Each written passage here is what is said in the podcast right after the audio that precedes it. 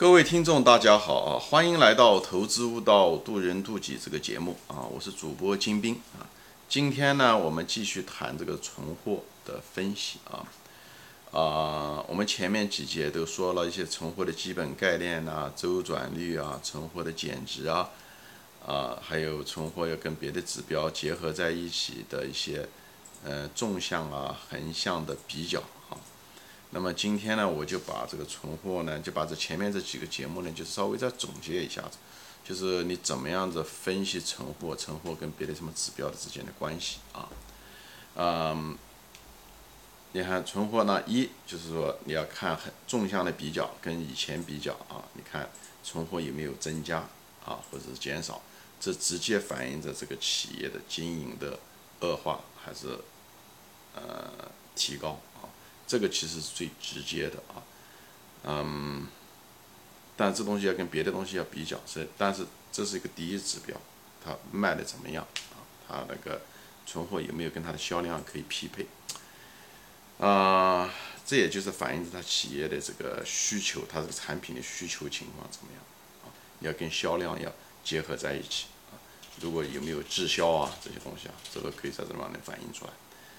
啊，还有呢，就看这个存货，呃，跟资金的这种比例啊，总资产的比例跟同行之间比，所以你就知道它这个存货的这个资金的占用情况怎么样。我们讲过，这个存货是流动资产的一部分，所以如果太高的话，它占用资金的话，就影响企业的资金的使用，那还甚至借钱，对不对？如果钱占用太多，它可能也得借钱，所以这会导致很多财务费用等等。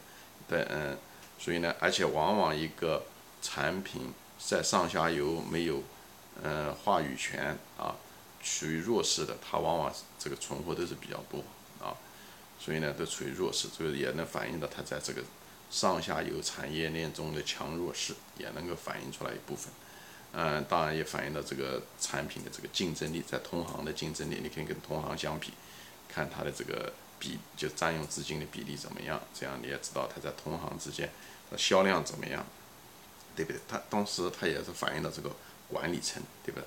一个管理层对采购、生产和销售啊管理的非常好的，哎，他们之间呃很好匹配的、有效效率匹配的管理层，那么往往它这个占用资金也比较小，或者是周转率也比较好啊，就是这各个方面，所以。这就谈到了周转率啊，周转率呢，就是，呃，它反映的呢，周转率高，它反映着需求，对吧？这个产品的需求怎么样？它也反映了这个，嗯，外部的产品的需，就产品对外部的对它的反应，对吧？对它的需求状况，它也反映着内部这个管理层的能力。前面也说了，这种产供销啊，对不对？这个管理层的这种管理能力。呃，其次还有就是这个存货还涉及到。嗯，这个减值对不对？各个行业每个行业它这个存货的减值，嗯，敏感度不一样。我们前面说过，像农业啊，这对吧？渔业啊，电子产品业啊等等，嗯，这些东西它就是容易减值，而且，嗯，所以这些减值都大量的冲击着利润啊，而且这个减值，嗯，又表面上有可能还会产生一些假象，嗯，它会造成周转率的。假象的提高，因为它是个分母嘛，分母的减少，它也可能导致净资产收益率突然之间还提高了。本来这个坏事，但是会造成指标上的一种虚假的提高，所以这方面大家都要得小心啊。所以呢，在这地方就是就总结这个存货，你分析存货的时候，从哪些方面？就存货只是一个指标，你要它跟它别的东西要联系在一起看，这样的话你就有一个立体的感觉。你当你看这个单个的存货的这个。指标的时候，你看到它背后的背景和从多种角度去看这件事情，这样子的话，这一个东西在你面前就变得很立体感，在财务分析中就不是一个单独的一个表面的一个孤立的指标，而是一个连在一起的一个网络的一种立体状态。我不知道这种描述是不是呃准确啊？就是你要对对存货这个数据要来回的比较，横向、纵向以后。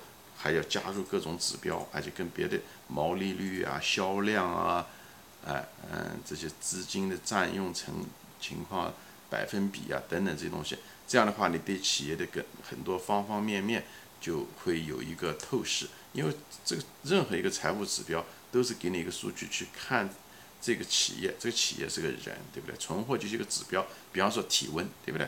它很可能只是一个体温，但是通过体温可以跟别的东西，比方说跟它的心跳速度啊，对不对？这些东西结合在一起的时候，你就对这个人就相对来讲一个比较客观的认识，对不对？不能讲哦，他温度高就说他呃有病，对不对？他也许是刚刚锻炼身体回来了，对不对？这个东西不一定的啊。所以就是我就是通过这个讲这个存货啊，这种综合的分析判断，给大家有一个建立一个良好的一种心态和方法论吧，啊，这样子的话不会在投资和分析中就是有失偏颇啊，呃，也不要静止呃的看问题，也不要孤立的看问题，要动态的多方面。虽然很多有规律，但是凡事都有例外。所以要用排除法啊！好，今天就啰啰嗦嗦讲到这里，好，谢谢大家收看，欢迎大家转发，我们下次再见。